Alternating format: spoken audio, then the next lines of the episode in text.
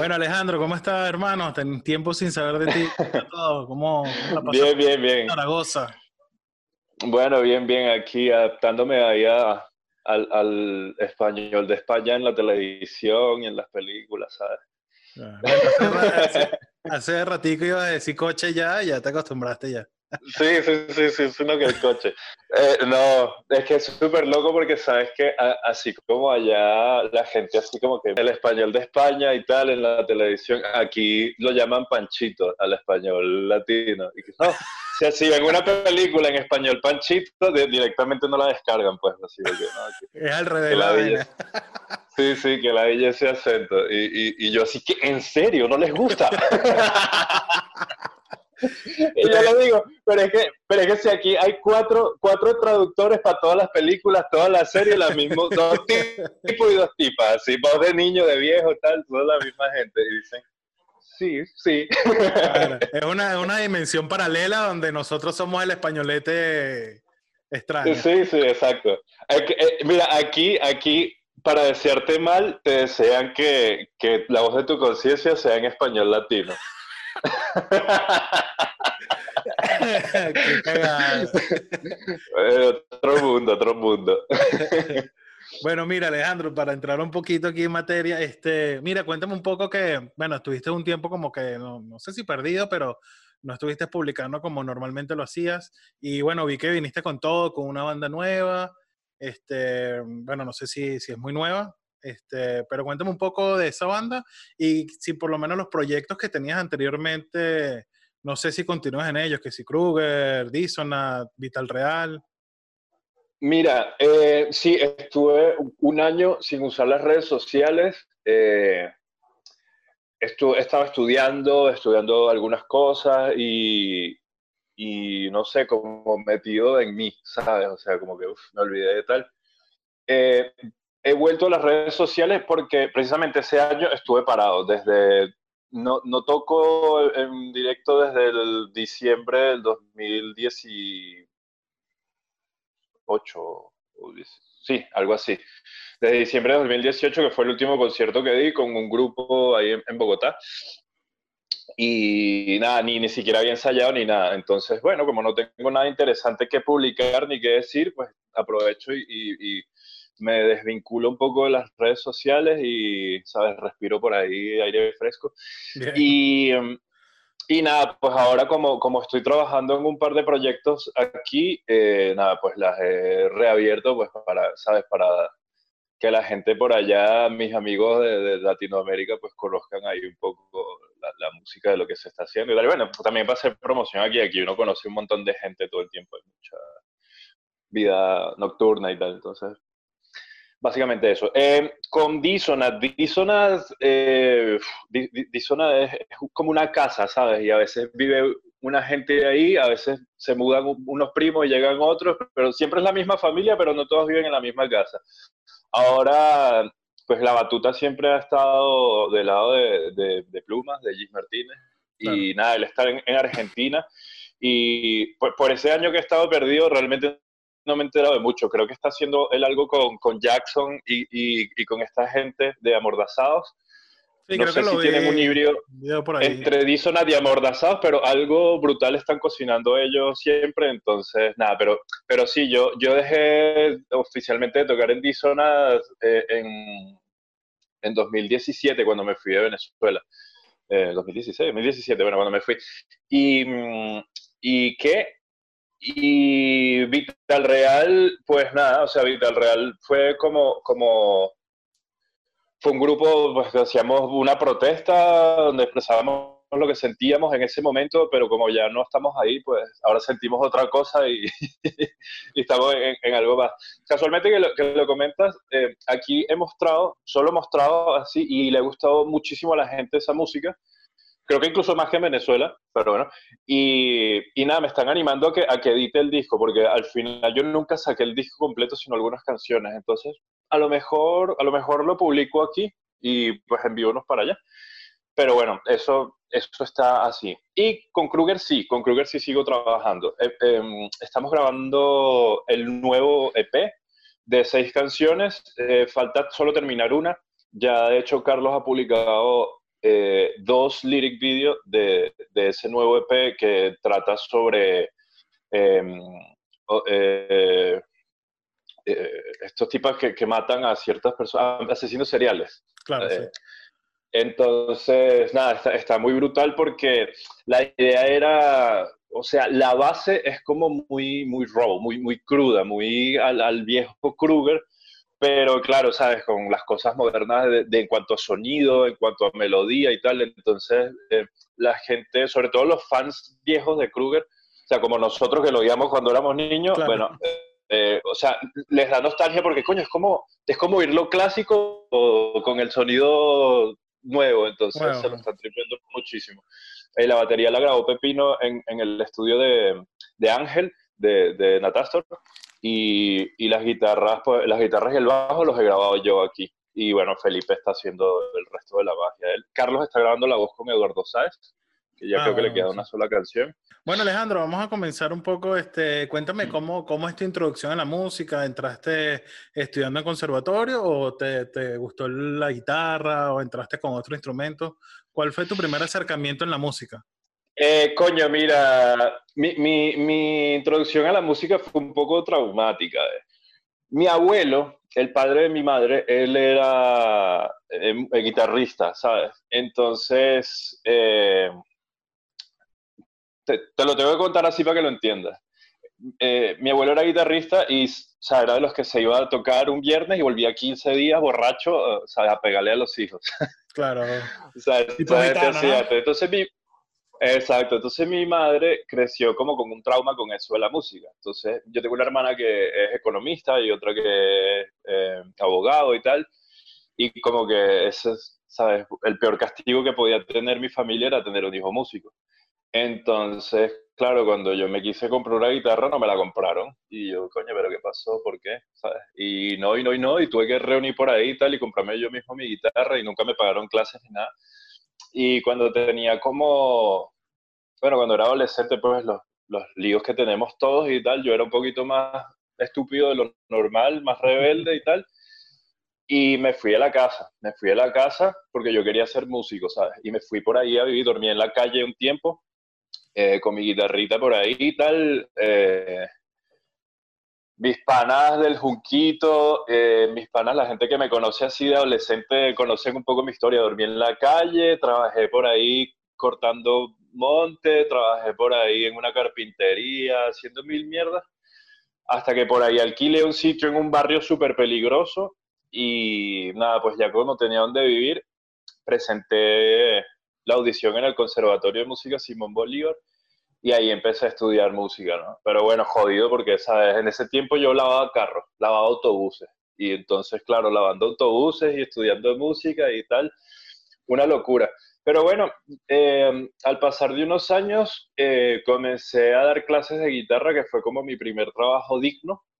Eh, ya en ese entonces ya tocaba con Dissonant, había tocado con Lignum Crucis también, Ah, bueno. Este es un grupo de black metal. Imagínate, tenía yo 17 años cuando tocaba con Lignum Crucis y estos panas ya unos tipos. Claro. Y, y, luego Dissonant y, y, bueno, así. O sea, me empezó a ir bien fue cuando empecé a dar clases, pues entonces. Eh, esa es mi historia, así, así comencé yo con la música. Ya el resto de la historia, bueno, rock and roll. Mira, ¿tú recuerdas cuál fue, cuál fue tu primera banda? ¿Cuál fue la primer, tu primer concierto, tu primera banda que tuviste? Sí, sí, o sea, ya había coqueteado con tocar por ahí, pero se puede decir que mi carrera musical empieza en el 2005 eh, con, con, una banda que tenía con mis panas de, del bachillerato, se llamaba Araboth, porque grabamos un EP, grabamos un EP, se llamaba Black and Ice, y, y bueno, eh, sabes, o sea, para nosotros que, que, mi nombre saliera en algo que tenía música era, era brutal, lo máximo. Claro. Ya. Y, y, brutal, todavía tenemos por ahí un grupo de WhatsApp. Sí, sí, sí, claro. Y música pesada, así con, ¿cómo se llama? Con guturales y tal. Y, y bueno, ya cuando estos ellos eran mayores que yo, cuando salieron de bachillerato, cada uno a lo suyo, a la universidad o con las novias y tal. Y coño, me quedé por ahí solo con la guitarra y con las mismas ganas y nada, fue cuando audicioné para Lignum Crucis y, y eso, pues, pero e, esa fue mi primera, esa mi primera banda, mi primera experiencia, y tocamos por allá en Falcón, fuimos a varios sitios a tocar, Fue chévere, fue chévere. Siempre es chévere.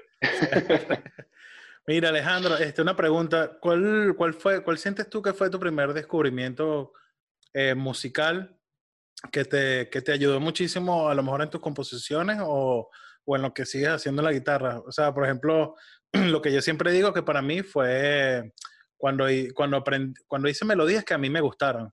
Porque si bien mi estilo musical que yo siempre hice se basa en melodías, nunca me gustaba ninguna.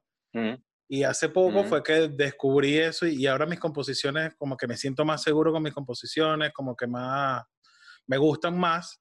Y ese fue como que para mí el descubrimiento musical que me ayudó muchísimo, que bueno, tenemos varios alrededor de, de, de los años tocando, pero no sé si recuerdas cuál fue ese descubrimiento que, que te ayudó a ti como, como guitarrista o como compositor.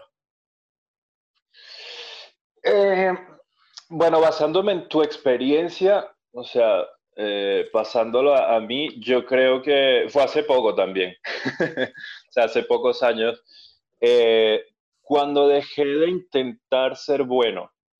Eh, como que en mi adolescencia y así al principio tocando, yo quería ser bueno y quería ser rápido y quería ser preciso y quería mostrar mis capacidades y cuando empecé a pensar de forma más musical, a qué sensación puede transmitir esta composición, qué sensación me pasó más o menos como a ti, pues fui experimentando más con la melodía y a partir de ese momento siento que toco mejor y, o sea, que soy mejor ejecutante y que la música que hago es mejor y es más interesante, o sea, como que llegó un momento en que como que me di cuenta que estaba compitiendo conmigo mismo sin, sin, ningún sentido y me detuve a hacer música, me detuve a hacer música.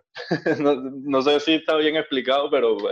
sí, sí, claro, lo que pasa es que uno siempre se, se, exige mucho, ¿no? Como que mm. esto puede quedar mejor, puedo hacer más cosas en esto, puedo meter más notas. Y eh, muchas veces, no, no, siempre, pero a lo mejor muchas veces en, la sencillez están cosas difíciles también, porque también hacer cosas difíciles que suenen fáciles también es complicado, obvio. Y, esa, mira, es ir a lo contrario, mira. Eh, no sé si tú sabes, pero Herbert, que, que fue baterista, eh, bajista, de Mantra, Herbert y yo estudiamos juntos en el conservatorio, solo que yo estudiaba guitarra y él estudiaba con trabajo. Y nosotros teníamos un profesor de lenguaje musical que es Ryan Reboredo, y él tenía un taller de música incidental, era un taller de música creativa. Y Herbert y yo íbamos también, de hecho ahí fue donde nos hicimos amigos. Y él, o sea, pues decía la tonalidad, mira, vamos a tocar en la menor, por ejemplo, y había, sabes, un chelista, un contrabajista, un percusionista, un pianista, un clarinetista, yo con la guitarra y tal. La menor, o sea, eso era todo lo que decía. Un, dos, tres, y, todo el mundo empezaba a tocar algo, ¿sabes? Y claro, eh, cuando no sabes que vas a tocar muy, un poco jazz, ¿no? Pero no era jazz para nada. Entonces, cuando no sabes qué vas a tocar, aprendes a comunicarte, ¿sabes? Entonces, aprendes a cuándo me toca a mí, cuándo paso la batuta. Y cuando uno se está comunicando musicalmente, no anda haciendo ni virtuosismo ni nada de eso. Uno está haciendo música y uno está pensando, eh, pues, en la tonalidad que estás trabajando, estás pensando, pues, en los acordes sustitutos o en los acordes pertenecientes, en la armonía, estás pensando en, la gestualidad y, cuando quieres sobresalir, lo que haces es poner una nota en donde va, que la nota te pegue aquí en el hígado y suene, Entonces, eso para mí fue una experiencia increíble que todo el mundo tiene que vivirla. De hecho, creo que Ryan sigue, sigue haciendo ese tipo de talleres en Venezuela. No sé si en el Conservatorio Simón Bolívar, en el, en el UDEM también, que ahora se llama UNEARTE, él, él también hacía esos talleres. Y, pero llevar eso al metal me costó muchísimos años, me costó muchos años y, y, grabar canciones y discos y tener experiencias y tal, porque no sé si te ha pasado, pero a veces compones una canción brutal y cuando la vas a tocar en el concierto, mierda, o sea, la hubiese hecho un poquito más sencilla, ¿no? Entonces, o sea, hacer música, no para músicos, sino música para que la aprecie quien sea, para que la afecte. O sea, si vas a hacer black metal, bueno, que, que se la pongas a tu abuela y tu abuela sienta la oscuridad de esa música o lo que sea que vayas a hacer. Entonces, esa perspectiva un poco más filosófica de la música, yo creo que ha sido lo más enriquecedor para quien soy yo como músico actualmente, pues. Qué brutal, ¿no? Qué brutal todo, todo, todo lo que uno tiene que pasar, como bueno, por lo menos para llegar a esta clase de descubrimiento, porque bueno, como dice, uno al principio quiere hacer el riff más brutal o el solo o lo que sea que suene, no sé, que sea ser el mejor. Y al final no te lleva nada, porque bueno, hay muchísimos que son genios y igual el, mejor, el mejor siempre va a ser un niño chino de 5 años que, toca mejor que todo el mundo. siempre va a llegar alguien que es mejor y siempre es asiático, obviamente, ¿no? mira, Alejandro. Al final. Ah, dime. Este, Mira, ¿cuál fue esa primera influencia que te cambió la manera de ver la música? O sea, si bien nosotros siempre, a lo mejor nuestros padres, nos criamos por la música de nuestros padres, este, no sé, bueno, en mi caso era que sí, Leonardo Fabio, Nino Bravo, este tipo de cosas, un poco de salsa también. Este, siempre llega como que esa, esa primera influencia que uno, epa, ¿qué pasó aquí? ¿Qué, qué, qué es esto? Como que te llama la atención, te da curiosidad. No sé cuál fue esa primera influencia que tú tuviste. Mm, mira, yo, yo recuerdo el día y la hora y todo. o sea, porque en mi casa no me gustaba la música que se oía. O sea, mi, mi papá me llevaba al, al colegio y y que se ponía rancheras y tal, y no sé, me da igual. Y a mis hermanas sí les gustaba Guns N' Roses y eso, pero no me llamaba la atención. Pero un día estaba de moda tener un Walkman, ¿sabes? Claro, tú, eres de mi, tú, eres de mi, época, de los de Walkman. y yo quería un Walkman. a mí no me interesaba la música, pero si mis hermanas tenían un Walkman, yo quería uno también. Entonces, me manipularon así que si hacía la primera comunión, porque mi familia es, religiosa, pues me, me. Y efectivamente hice la primera comunión y me compraron mi Walkman. Y un día sí estaba pasando estaciones en la casa y recuerdo que era un martes y era más o menos las 8, 8, 8 y media de la noche y puse rocadencia así, aleatoriamente. Y estaba sonando el solo de Master of Puppets desde la armonía. Y yo, mierda, ¿qué es esto? Y claro, después viene el solo más rápido, después vienen los riffs, o sea, yo no sabía que eso eran guitarras, yo soy un niño del campo, yo soy campesino completo del junquito, ¿sabes?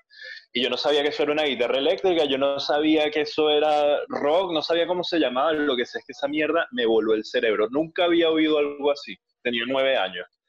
Y claro, cuando se acaba la canción, o sea que ya en todo su éxtasis dice, esto que acaban de oír fue Master of Puppets de Metallica, listo, ya se me quedó en la cabeza y y dije, eso es lo que yo quiero, yo algún día quiero hacer algo así, no sé cómo, pero... y ya. Qué brutal. es el, antes y después de mi vida, sí. Por eso estoy aquí ahora, por ese día. ¿Y, recuerdas cuál fue ese primer disco que te vacilaste así? No sé si de metal, porque bueno, también este, tú, algo que, que me parece muy fino de ti es que te gusta mucho el metal, pero también eh, te he visto también haciendo música popular venezolana, te he visto haciendo muchas cosas. ¿Ese primer disco fue el Master of Puppets o, o algún otro disco que te llevó, no sé si al metal o a mm. otro género musical? Coño, igual, igual te digo, yo, yo soy, o sea, yo fui niño en los 90 y adolescente en el 2000. O sea, para mí, yo soy de, de Korn, Linkin Park, Slipknot. Yo creo que el primer disco que me tripeé así hasta la saciedad fue el Hybrid Theory de Linkin Park, el primer disco de Linkin Park. Y por esa época también era súper Limbiskit, ¿sabes? Yo tenía mi gorrita roja para atrás, mis pantalones así y tal, mis zapatos así tipo hamburguesa, ¿sabes? Estuve súper metido en eso también. Claro, claro, claro. Eh, pero sí, yo creo que el primer disco así, que de hecho, recuerdo que, que me fui de, de mi casa eh, hasta el Sambil y fui a, una tienda que se llamaba Mango, no sé si existirá todavía, y ahí vendían unos libros de, partitura y tablatura. y me compré el libro de, de ese disco de Linkin Park. Y claro, llegué a mi casa, pero yo no sabía leer esa mierda. Entonces, nada, pues iba oyendo las canciones e iba interpretando lo que estaba ahí escrito, ¿sabes? Los numeritos con, con la cuerda y tal. Y ahí sí fue como aprendí a leer ahí con eso. Entonces, fue, ese disco fue importante para mí en ese aspecto. Qué brutal, qué brutal.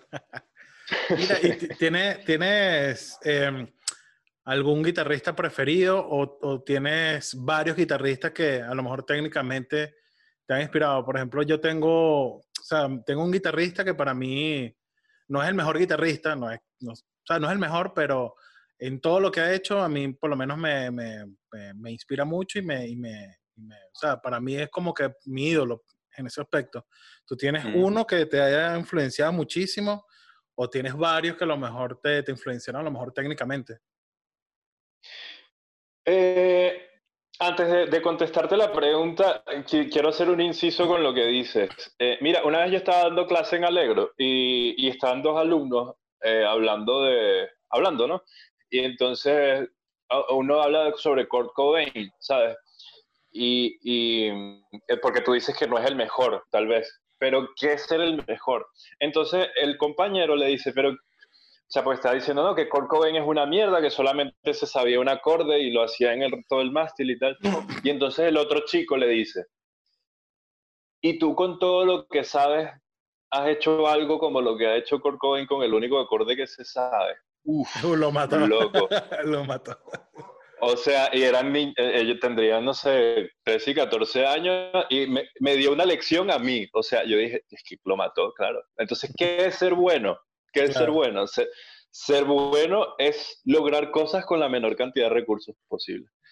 Eh, eh, bueno, guitarrista, no sé, técnicamente, eh, para mí el primer guitarrista que me influenció técnicamente fue Paul Gilbert. O sea, yo quería tocar la guitarra eléctrica y quería tocar bien, pero no sabía por dónde, ¿sabes? Y eh, cuando conocí las clínicas de Paul Gilbert fue que entendí por dónde era. O sea, ah, por aquí es que es el camino, ¿sabes? Antes de Paul Gilbert yo era así, o sea, hacía donde cayera y tal, ¿sabes? Eh, pero ahí fue donde entendí cómo aplicar las escalas, cómo aplicar la técnica, cómo aplicar los licks. O sea, Paul Gilbert es un maestro. Eh, Steve Vai, para mí ver a Steve Vai en, en directo es ver a un genio, ¿sabes? No sé, no sé, lo que es sentir un físico, si pudiera ver a Einstein ahí echar números, para mí Steve Vai es un gran genio. Pero, mm, no sé, o sea, es que de, de, todos, de todo el mundo yo saco algo. Mira, te voy a decir algo curioso y me, alguno de tus amigos dirá, pero este lobo sí es gay. Pero en serio, mira, un día estábamos en Maracay y estabas tocando tú con mantra y yo estaba del lado de la tarima, del lado donde estabas tú. Y me acuerdo, me acuerdo que estabas tocando una canción y estabas haciendo el solo con el wah y yo me quedé admirando la forma en que tú tocabas el solo. Nunca te lo he dicho, te lo estoy diciendo ahorita. La forma en que tú hacías el solo con el wah y cómo expresabas las notas y tal. Y ese día yo, yo me compré un wah, yo no usaba wah, loco. Entonces ese día me compré uno y empecé a tratar de de usar el guaco como lo usabas tú particularmente. Entonces, ¿por qué te digo esto? Porque, no sé si te acuerdas de ese, ese concierto, ese fue un festival, no sé qué. Y mm, porque es que a, mí me influencia todo el mundo, o sea, me influencian los que veo en, en YouTube, en la televisión, o llega un pan a la casa, o sea, a veces no sé, tengo un pana que toca eso, Camilo Sexto, y yo no sé tocarlo y me sorprende, me sorprende y, no sé, trato como, como ese peleador de Mortal Kombat que les absorbe los poderes a los demás. Bueno, yo trato como, o sea, porque él lo hace y yo no, ¿sabes? O sea, sin, o sea, sin nada chimbo, sino más bien, no sé, yo admiro a todo el mundo y como te dije hace rato, de mis alumnos aprendo, ¿sabes? Hay sus maneras de hacer las cosas, sus maneras de percibir las cosas, entonces, eh, no sé, todos somos un gran guitarrista, ¿sabes? de repente si nos enfocamos en uno solo, nos estamos perdiendo todo lo demás. Lo veo así. No, qué brutal. Primero, qué brutal eso del guan, no sabía. Sé que ese día hablamos un rato afuera después de que terminamos de tocar y eso. Este, y bueno, qué brutal viniendo de ti, ¿no? Obviamente. Y sí, si, yo, si, yo, si hubiese estado patrocinado por una marca de gua, yo habría comprado el de tu marca. y, patrocinen a Renzo, los que hagan gua. Ojalá. Mira, sabes que está, está bueno eso que dices, porque es lo que normalmente hablo con Santiago, de que uno, uno es una esponja, ¿sabes? Uno aprende, yo te veo a ti, aprendo algo, al otro, aprendo algo. Y, y, son cosas que no, a lo mejor no la ves este, en, un, en, una clínica o en algo en específico, sino que como también como compositor es importante, me parece, porque sí. este, hay, la composición me parece muy complicada porque uno a veces se, se, se, queda muy pegado en las cosas que a uno le gusta, como que en esa zona de confort es que, bueno, yo hago esto aquí así y ya. Pero de repente ves a otro sí. carajo que hace un acorde y tú dices, ah, bueno, pero este acorde no me lo sé yo, como lo mete él allí. O sea, a lo mejor un acorde normal, pero el tipo donde lo mete, tú dices, ¿para qué pasó aquí? Y uno como que va uh -huh. aprendiendo, aprendiendo de eso. Este, bueno, y ahora... Mira, ah. de, disculpa, de, per, permíteme completar ah. eso, mira. Son cosas que, que, te afectan, ¿sabes? El artista te afecta, ¿sabes? O sea, tú, o sea, por eso es arte. Y te digo, ese día a mí me afectó tu manera de tocar y me afectó lo que hiciste. Y tengo una experiencia similar, grandiosa, que eh, una vez eh, con un grupo con el que tocaba, eh, toqué con Anthrax, abrí un concierto de Anthrax. Y eh, yo, o sea, cuando comenzó el concierto, yo estaba al lado de la tarima donde estaba Scott Ian. Y Scott Ian, o sea, claro, pues, o sea, cuando tú estás en el camerino con él y lo ves, pues, pues más chiquito, calvito y tal, ahí con unos chores y tal. Ah, tipo normal. Scott Ian. Loco, y marcan. Tss, tss, y el tipo se voltea y hace un acorde, hace un mi menor. Loco, y lo hizo con una seguridad que ese tipo hizo ese acorde y aplastó a todo el mundo. Mira, yo oí ese tipo que hizo ese mi menor y yo dije, mierda, yo me retiro, yo no tengo nada que hacer en esta mierda, ¿sabes? O sea, solo un acorde, loco. O sea, la seguridad con la que lo tocó, cómo cogía la guitarra, cómo miraba a la gente, cómo se paraba. O sea, eso es un artista, ¿sabes? Claro, y, y ese día, y ese día, o sea, yo llegué a mi casa y yo dije, no, eh, cuando yo toque, yo tengo que transmitir esa emoción que ese tipo me transmitió a mí, ¿sabes? Entonces a veces el que menos te lo, te lo esperas, o sea, tu pana o, o, o, quien sea, te transmite eso y hay que estar receptivo, ¿sabes? El que, el que está pendiente de criticar o con una envidia o tal, no aprende. Hay que estar receptivo para poder a, a, admirar y apreciar esas cosas que, que a uno lo nutren. No, disculpa bueno, que te interrumpí. No, a mí me pasó mucho eso con, con porque es como que todos ustedes son súper panas, súper tranquilos. ¿no? Me acuerdo que una vez amanecimos en Cumaná tomando cerveza caliente, qué sé yo, todo súper panas. Y de repente cuando ustedes se montan en la tarima, es una planadora. Es como que, mierda, ¿qué pasó aquí? Ah, y la escena. Y digo, o sea, eso es un artista integral que puedas tocar tu guitarra recho y también en el escenario es una planadora. Es como que mmm, te impresiona porque dices, o sea, ¿qué, ¿qué pasó aquí? O sea, este pana que estamos hablando ahorita de, no sé, cualquier cosa, y, claro, claro. ves en escena y, y, es otra, otra escena totalmente diferente como lo que tú me dices. A lo mejor ves a Scott Ian, un tipo tranquilo, en Bermudas, tranqui, hablando, con una birra, qué sé yo, de repente lo ves en el escenario y ¡boom! te claro. vuela la cabeza. O sea, eso me impresionó mucho a ustedes cuando los vi. Y no sé si fue la primera vez en el Molino, no recuerdo, porque después tocamos juntos en otras cosas, pero creo que en ese día en el Molino fue así. Este, bueno, pasar a la otra pregunta, pues si no nos quedamos aquí todo el día. Este, sí, sí. Mira, esta pregunta se lo hago a todas las personas a las que invito porque me, me llama la atención las diferentes respuestas, porque no hay respuesta ni buena ni mala, porque es una pregunta muy al aire. Pero tú sientes mm. que en el mundo del audio se debe al buen gusto o es algo subjetivo? O sea, tú sientes que el buen gusto, porque a lo mejor puede ser alguien muy técnico, que estudió muchísimo y sabe mucho, pero hay otra persona que a lo mejor no sabe tanto, pero tiene un muy buen gusto, que no sé si... Siento que no hay nadie que tiene buen, bien, buen o mal gusto, sino personas que llegan a, a más gente, ¿me entiendes? No sé si, si mm. tienes un poco la pregunta. Me, me, estás hablando del audio, no de la música. Aunque la respuesta podría ser la misma para ambas cosas. Sí, en general, para ambas cosas. Eh, si, si dependiera solo de la parte técnica, tú con descargar los templates y grabar sobre eso tendría suficiente. Si eh, con, con ecualizar todo según los números que aparecen ahí sería suficiente. Al final influye mucho el criterio. Hay grabaciones buenas, hay aceptables, hay malas. Eh, y hay cosas que tú oyes y dices, me vuela el cerebro, ¿sabes? Entonces, eso, eso es como la fotografía. Eh, una cosa es poner un filtro de Instagram y otra cosa es que te edite alguien que sabe de edición, ¿sabes? Y, y, y, lo mismo pasa con el audio y con la música. O sea, el, mira, el buen gusto, el gusto se refina, ¿sabes? Por ejemplo, el gusto por el alcohol es un gusto adquirido. Tú le das alcohol a un niño de 5 años y, lo va a escupir. Pero ese gusto se refina y ese niño se puede convertir en un catador de vino o de lo que sea. Igual, el death metal, por ejemplo, no le suele gustar a los niños de 5 años. Es un gusto adquirido que se refina. Entonces, para ser ingeniero de audio, para ser músico, para ser compositor, sí, hay ciertas reglas que si las aprendes pronto, pues se te facilita el camino.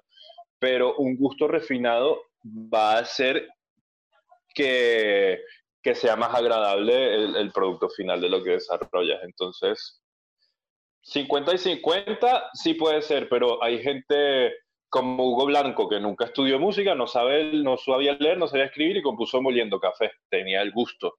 Claro, sí, sí. Me imagino que en el caso de los ingenieros de sonido también sucederá, aunque siempre hay que aprender algo. Algo, algún vídeo en YouTube tienes que ver o alguien con alguien tienes que hablar para, para hacer ciertas cosas, pero el gusto es fundamental. Claro, si tienes buen gusto y no tienes nada, nada de técnica, pues yo, yo sé que suena bien y que suena mal, pero ojalá supiera yo mezclar y hacer, ¿sabes? Esos máster así brutales y tal. hay que estudiar también. y, hay que estudiar bastante.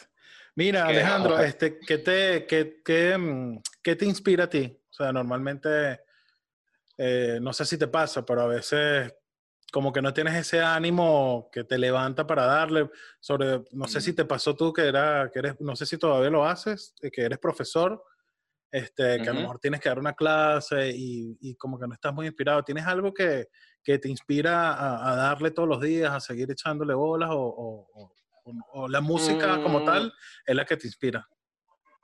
Mm. Es, es, que no, no, no, quiero caer en cliché, ¿sabes? O sea, como decía Picasso, no creo en la inspiración, creo en la transpiración. A veces, ¿sabes? A veces te, sentarse como, como cuando uno no, no sabía, ¿sabes? Cuando tenías 14 años y le dabas así solo por el, el gusto de cómo suena esa guitarra, cómo suena esa distorsión y darle ahí y que salga algo que fluya solo, esa es como que una de las mejores maneras de inspirarse.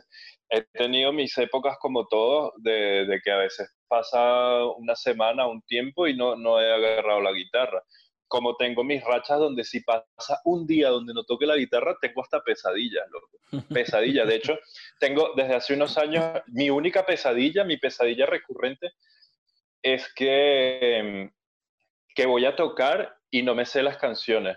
O sea, la primera vez que me pasó, suena súper gay, ¿no? Pero no, porque esa me pasó, pesadilla. Soñé, soñé que iba a tocar con Metallica Así que eh, iba a tocar con el grupo Metallica y, que, no sabía, no me sabía las canciones, era el disco nuevo que no lo he escuchado. Y yo, mierda, y tal, y, mi sufrimiento era ese. y hace poco tuve la pesadilla también así, pero siempre es con diferentes grupos. Entonces, mmm, lo he vuelto un hábito y a veces la inspiración está en el hábito. Me ha pasado que, por ejemplo, para este, este nuevo de Kruger, hice una canción completa, la arreglé todo, la grabé y la oí y me pareció una mierda. Esa canción es una mierda. Es una mierda. Y como ya estaba hecha la batería grabada por Pepino, borré todo, guitarra, bajo y todo. Y dejé una semana que se me olvidara lo que había hecho y la volví a hacer nueva. inventé otra mierda sobre esa batería, ah, ahora sí me gustó y la envié, ¿sabes? Sí, sí, sí, eso pasa muchísimo. Entonces, ¿qué me inspira? Nada. O sea, a uno lo puede inspirar cualquier emoción. Eh, para el metal, la rabia, la ira, el amor, la, mm, la exuberancia, no sé, pero al final hay que estar en la jugada, hay que estar ahí con el instrumento porque, porque eso es, eso es, el instrumento es el canal por donde tú transmites lo que sientes, ¿sabes? Entonces, cuando lo quieres mucho, él solito te hace sentir, y si no, pues bueno, tu experiencia en la vida, ¿no? Mira, Alejandro, bueno, sé que debes tener un millón porque, bueno, has tocado en, en, muchísimas tarimas grandes, pequeñas. Eh, cuéntame cuál es tu mejor y tu peor experiencia en un concierto. Uf, a ver, mi mejor experiencia. Eh, no sé, eh, una vez toqué eh, eh, en, un concierto que había mucha gente, no sé cuánta gente había, porque no le creo mucho a los que dan esas cifras de 40 mil, pero, pero había muchísima gente eh, y, o sea, mis ojos no alcanzaban a ver al último espectador. Y yo me sentía súper gratificante, o sea, para mí la mejor experiencia fue estar ahí este mismo día fui a tocar una armonía y la toqué mal y sonó feísimo. Entonces esa también fue la peor experiencia. A un día, O sea, mierda, qué brutal que estoy aquí, pero mierda, la estoy cagando. Pasaste de aquí aquí rapidito. pero luego uno vuelve ahí, claro, y sales del concierto y como te tratan al final, es como todo. Y y siempre me pasa. O sea, mira, yo, yo tocaba, tú, tú, nunca tocaste en ese bar en las Mercedes que el techo era bajito. Que, en Saquebar, Saquebar, creo. Saquebar. Loco, o sea, yo, o sea, como que un mes antes había tocado en un estadio y luego toqué en ese bar. Y coño, que la, la cabeza me pegaba del techo y era como un alto también. Me, me enredaba el pelo. Pero no sé, es como, o sea, yo estoy programado para disfrutarlo, ¿sabes? Y, y, me tripeo el bar chiquitico o el sitio grande o incluso si doy una clínica y hay solamente 15 personas, como que no sé, es que a mí me gusta tocar, loco, y, y solo en la casa también me lo tripeo muchísimo, ¿sabes? Entonces, cualquier sitio donde vaya la gente y se sienta bien y, y sientas ahí que, que, están disfrutando lo que haces, tal. Pero bueno, ese, día, ese día te puedo decir que viví las dos experiencias, la mejor y la peor. Porque una cosa es cagarla frente a 15 y otra cosa es hacer un solo mal hecho frente a miles, así. ¡Ah! Bueno, rock and roll, chicos, ya. Ya aprenderé. No, bueno, todo, todo, el mundo le ha pasado, me imagino. Sí, sí. Mira, este, ¿cuál, cómo, ¿cómo es tu proceso de composición? O sea, cuando vas a hacer una canción, piensa en un todo o comienzas con un riff o la batería? ¿Cómo, cómo, cómo, esto, cómo comienza tu proceso de composición? Depende, depende, porque, por ejemplo, este último EP de Kruger, ya Pepino había hecho las baterías y fue un reto para mí hacer, crear música sobre una batería ya existente, ¿sabes? O sea, que hay un corte, pues tengo que hacer algo para ese corte, aquí hay saber, imaginarme dónde hay un cambio de sección y tal, y fue, y me quedaron cosas súper guapas porque componía, no sé, iba improvisando y, grabando lo que improvisaba, entonces, bueno, esta idea la dejo, y a veces como que en, en el groove del coro toqué el verso, pero quedaba bien, así que quedó algo raro, pero cool. Bien. Normalmente, normalmente me inspira un riff de guitarra y con, con ese, esa idea de ese riff de guitarra hago la batería y, y lo último que hago siempre es el bajo. Eh, pero depende, si voy a hacer algo que va a llevar voz, primero ideo cómo es la voz y luego hago la música encima de la voz, si la voz la voy a hacer yo. Eh, pero si es metal extremo, pues la voz, ¿sabes? Es, otro instrumento que se adapta, ¿sabes? No, entonces no hay que pensar mucho en la parte melódica para eso.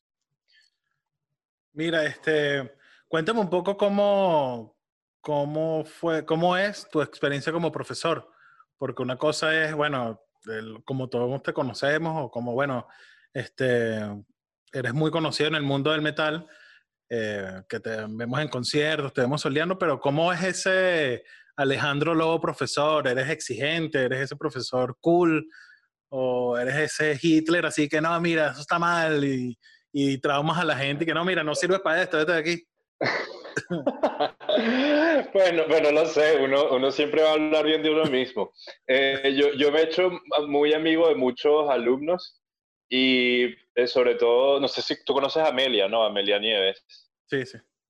Bueno, Amelia fue mi alumna cuando tenía así 16 años, durante varios años y y ya luego, ya siendo amigos y no profesora alumna, ella me cuenta cosas, me cuenta que a mí me ponían mi apodo respectivo, no recuerdo cómo me decían eh, y tal, y, y, que sí tenían mis cositas así, ¿no? Pero, por ejemplo, a Amelia, eh, yo la preparé para, para el examen del conservatorio y ella entró a estudiar en el conservatorio, a ella y otros alumnos que tenía en esa época.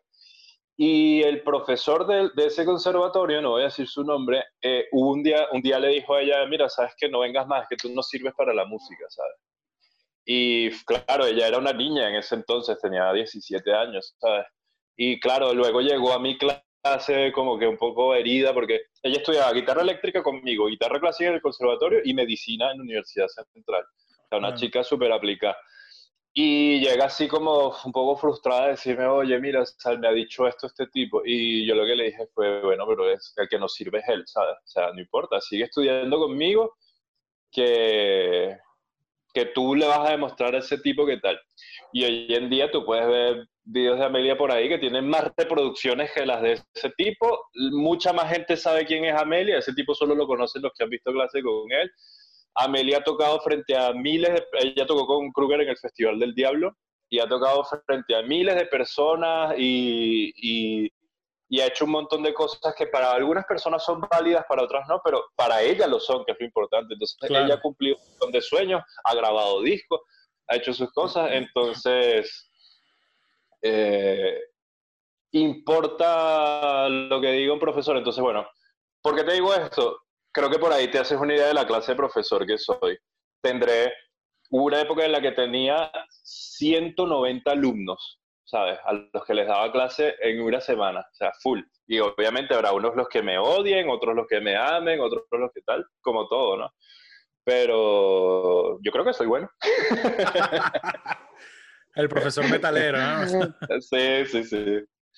Normalmente no hago estas preguntas porque, bueno, me, me, gusta con esta entrevista como que conocer un poco más a la persona, su influencia y todo esto, pero sé que a lo mejor muchos guitarristas que te siguen, que son un fan tuyo, este, a lo mejor quieren saber más o menos qué equipo estás usando ahora, no sé qué guitarra, o a lo mejor cuál es tu pedal favorito que has usado últimamente, porque, bueno, a lo largo del tiempo uno siempre va probando cosas, probando, probando, probando, y a lo mejor uno termina con dos cositas, o también mucho, depende. De qué que estés usando ahora. Es, es, interesante, de hecho, a mí me interesa mucho y, y, me gusta que lo hagas porque me interesa mucho saber con qué toca la gente, ¿sabes? Eh, guitarras. Bueno, te digo, yo he tenido más de 35 guitarras, ¿sabes? De todas, con, con cachos, con pullas, con tal.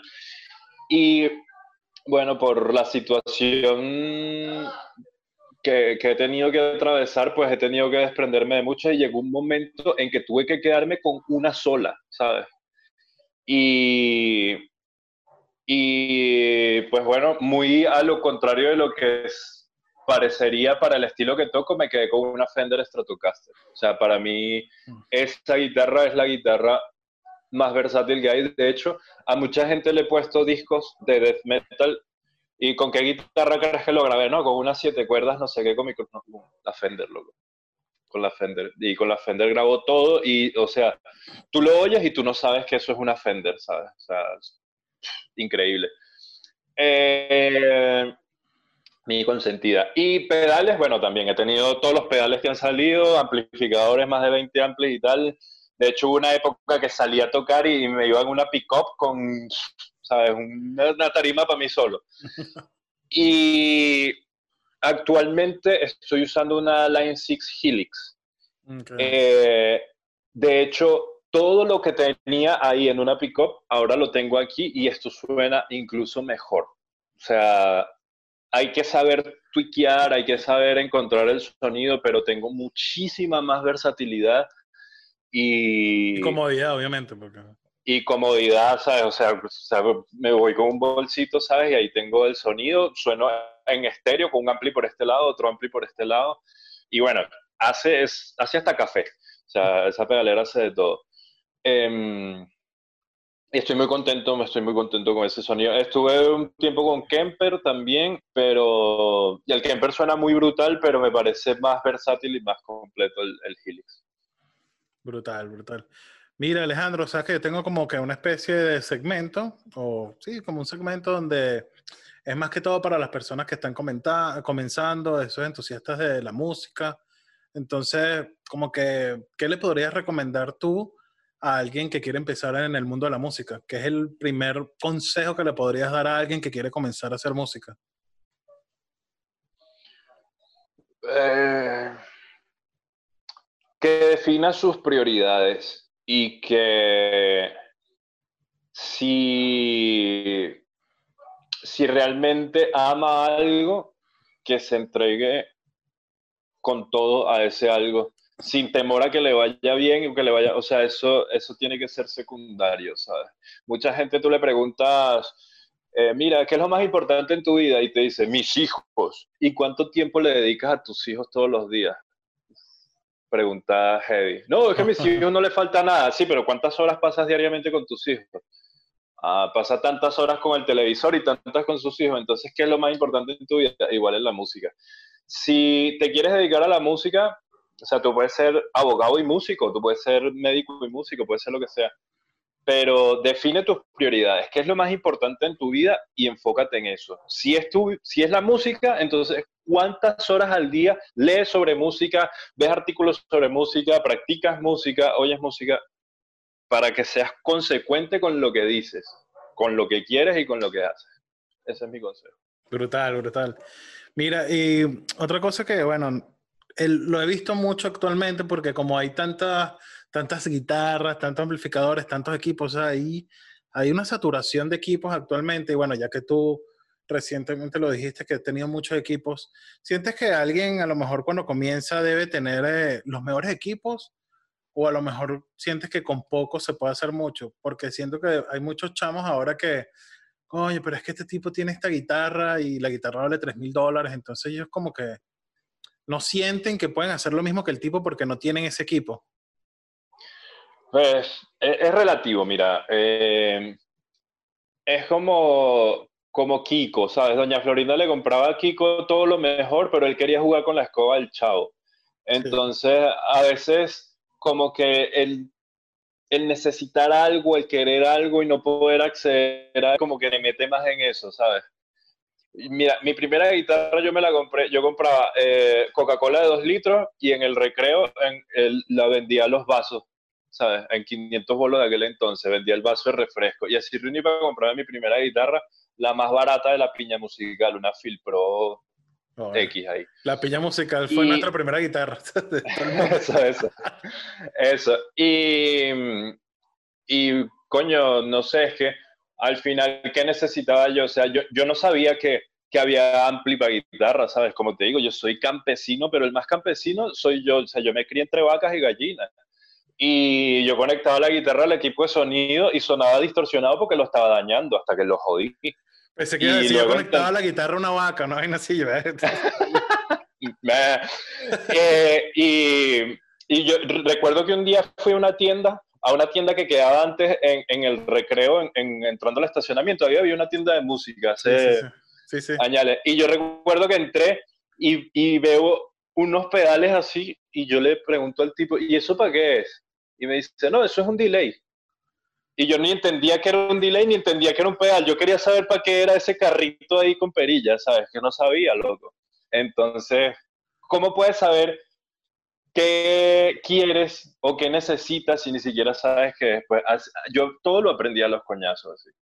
Entonces, mira, si puedes tener algo bueno, tenlo, ¿sabes? Si puedes tener, mira, yo he tenido guitarras de 5 mil dólares y, coño, sí, o sea, la, abro, abro la maleta y la gente la mira y dice, mierda, pero como lo que es, como un pedazo de madera con cuerdas, pues tampoco ha sido la gran vaina, ¿sabes?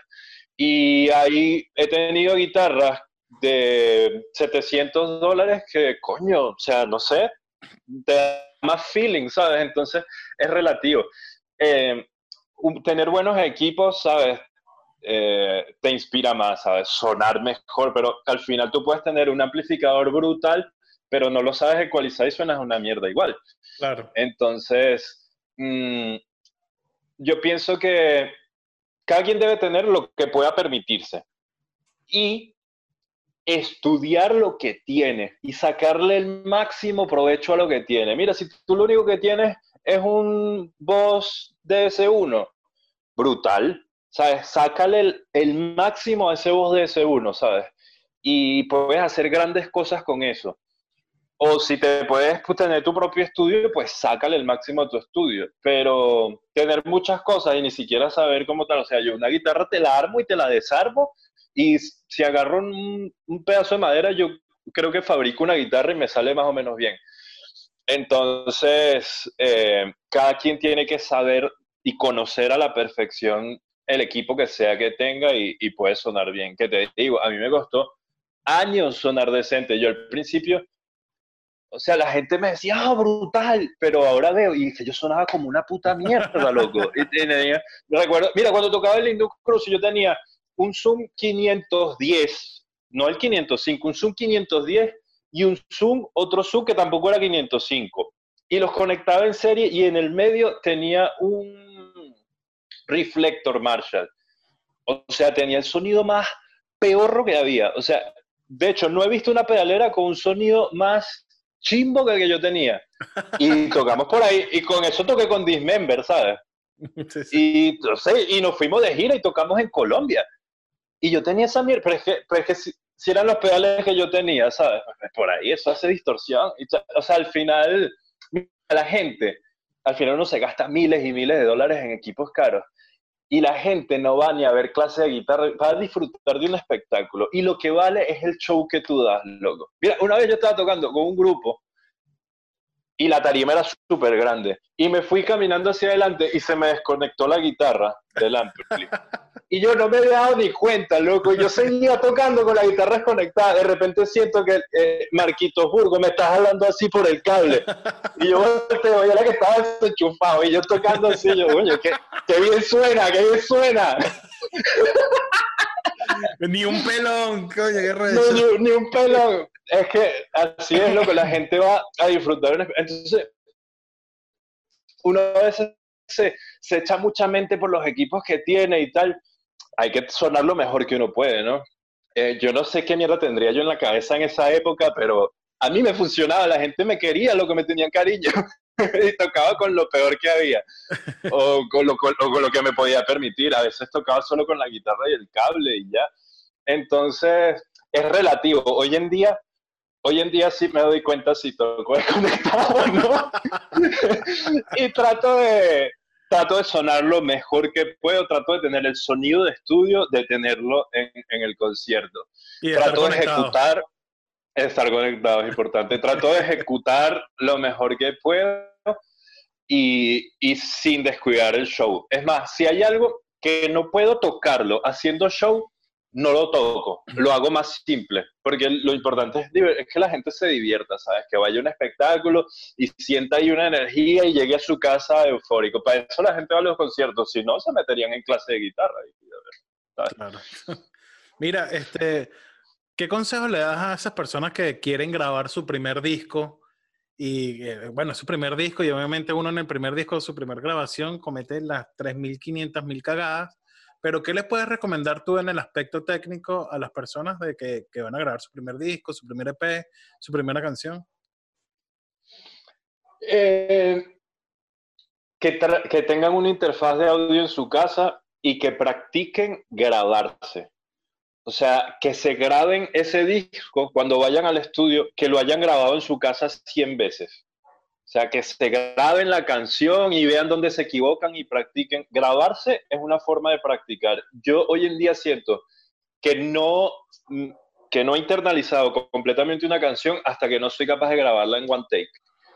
Entonces, mm, para alguien que quiere, mira, grabar un disco, ir al estudio, eso es como, como comprarse un carro de agencia, ¿sabes? O sea, sacarlo de la agencia así con el plástico en los asientos, esa es una experiencia que todo el mundo tiene que vivir. Sin embargo, es más sensato comprar un carro usado en buen estado. O sea, yo hoy en día la mayoría de las cosas que grabo, por no decir todas, las grabo en mi casa y envío el día ahí al ingeniero a, que lo reamplifique. Pero todo músico tiene que vivir la experiencia de ir al estudio y pagar sus horas y, y tal.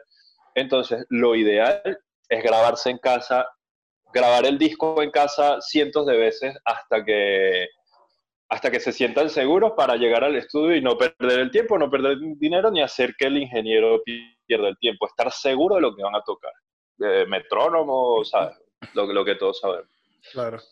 Mira, sabes que una vez me recuerdo que estábamos tocando, creo que fue en Cumaná, creo, y nos dieron unos equipos de mierda, que no servían nada, unos amplis así, y no íbamos a tocar, ¿no? Entonces, ¿qué le puedes recomendar tú a, esos chamos que van a empezar a tocar? Que bueno, obviamente, si estás empezando a tocar, no puedes pedir los equipos más increíbles, aunque bueno, también se podría, pero ¿cuáles serían los requisitos básicos que tú le puedes recomendar a un chamo que está comenzando a tocar que, que, que pida o que, o que, porque claro, al final es tu concierto, es tu show y la gente va a escuchar eso, entonces si, si no suena nada y tienes un ampli así, y la batería está todo desafinada, no sirve nada, obviamente no se va a entender nada y vas a quedar mal tú como, como intérprete.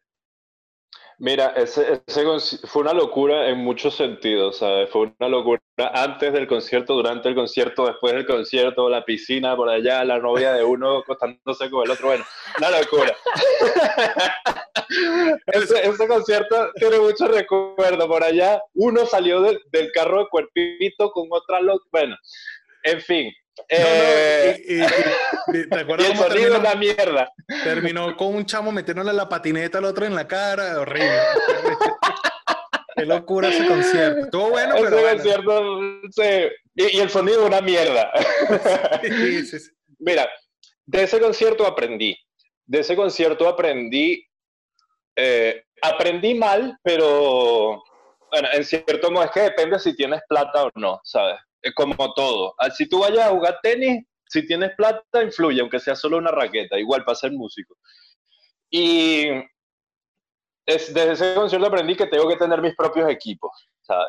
Y tuve la oportunidad de comprarme mis amplis y tal. Entonces, ah, ahora tengo los ahora dónde los llevo. Entonces tengo que tener un, camión para cargarlo. Entonces, uff. Eh, luego aprendí de dos personas. Primero, de Facundo Coral. Una vez toqué en un concierto con Facundo y, o sea, yo creo que nadie me lo va a creer. Tienen que preguntarle a Facundo. Facundo Coral fue con una Zoom GX no sé qué, de dos pedales. Y Facundo Coral sacó su sonido de ahí. O sea, no, pero ¿qué ampli vas a pedir? No, no, no, yo llevo mi pedal así. O sea, y si Facundo Coral pudo sacar su, su, sonido de esa Zoom, que yo lo vi, o sea, yo estaba en la tarima tocando con él, ¿sabes? Que cualquiera dice, no, pero es que eso es para niños, bueno, o sea, los niños tocan como niños y los grandes tocan como grandes. Eh, mierda, hay que replantearse cómo, cómo tú creas tu sonido, cómo tú modelas tu sonido.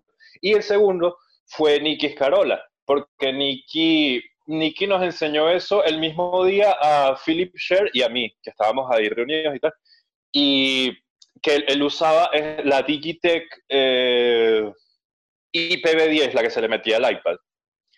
Que luego Philip se compró una y yo también me compré una por, por Nicky, porque, porque Nicky con Guillermo Dávila, él a veces llegaba a sitios y no había ampli. Entonces, ay, ¿ahora dónde yo me conecto? Bueno, a la, te vas a poner la guitarra pelada a la consola. Entonces, Nicky utilizaba ese equipo para ir directo a la consola. Y gracias a esas dos experiencias con Nicky y con Facundo, entendí lo entendí que estamos en el siglo XXI y, que, y que las mierdas de bulbos y eso se quedó en el pasado, loco. O sea, hoy es funcional tener, tratar de tener todo lo más compacto posible, ¿sabes? Y yo me evito ese tipo de experiencia llevando mi sonido. Entonces, si me puedo llevar un camión con mis amplis, bien. Y si no, pues tener un buen modelador de amplificador, si lee respuestas de IR mejor. Eh, y si no, pues Facundo te enseña cómo hacerlo con una Zoom, ¿sabes? o sea, con lo que tú puedas y, lo vas a hacer bien. Y yo sé que Facundo se puede comprar, o sea, puede tener el equipo que le dé la gana, pero le pareció cómodo meter esa mierdita ahí en el bolso y llevársela. Y lo hizo por comodidad, ¿sabes? Y porque sabe sonar y porque al final la pegada que le das es lo que te digo, yo puedo tocar death metal con una Fender y, el, y mi mano es lo que va a sonar death metal, ¿sabes? Entonces, eh, mi consejo es ese, tener, tener tu equipo y tener tu sonido y, e ir a todos lados con tu sonido. Siempre que llegas a un sitio a ver qué hay, la vas a cagar. Te ponen el mejor amplificador del mundo, pero no, no lo conoces y, va a sonar feo. Y porque va a sonar feo. Lo mejor es lleva tu sonido sencillo, pero tú lo conoces y, y va a sonar como suenas tú. Ese es mi consejo. El mejor consejo que puedes dar. Bueno, Alejandro, muchísimas gracias, ¿vale? Por tomarte este tiempo de, de aceptar la invitación. Este, si le quieres decir unas palabras a, a, la gente que está viendo esto, bueno, tienes muchísimos fans en, en varios lados, entonces, bueno, que, que si le quieres decir... Eh, eh, unas palabras. Pasa que yo hablo mucho, loco, como te has dado cuenta. Ni siquiera, ni siquiera hablamos de los grupos nuevos. Pero, eh, ¿qué palabras? No sé, o sea. Para la música o para cualquier cosa que hagas en tu vida, piensa con sabiduría. Cualquier decisión que tomes, piensa, esto es lo más sabio que puedo hacer. Y hazlo. Ese es mi consejo. bueno, Alejandro, muchas gracias, hermano. Muy agradecido por este tiempo, vale. Gracias. Gracias a ti, Renzo. Gracias a ti. Un abrazo a ti y a todos los amigos de Renzo que, que nos verán por ahí. Besos. Dale.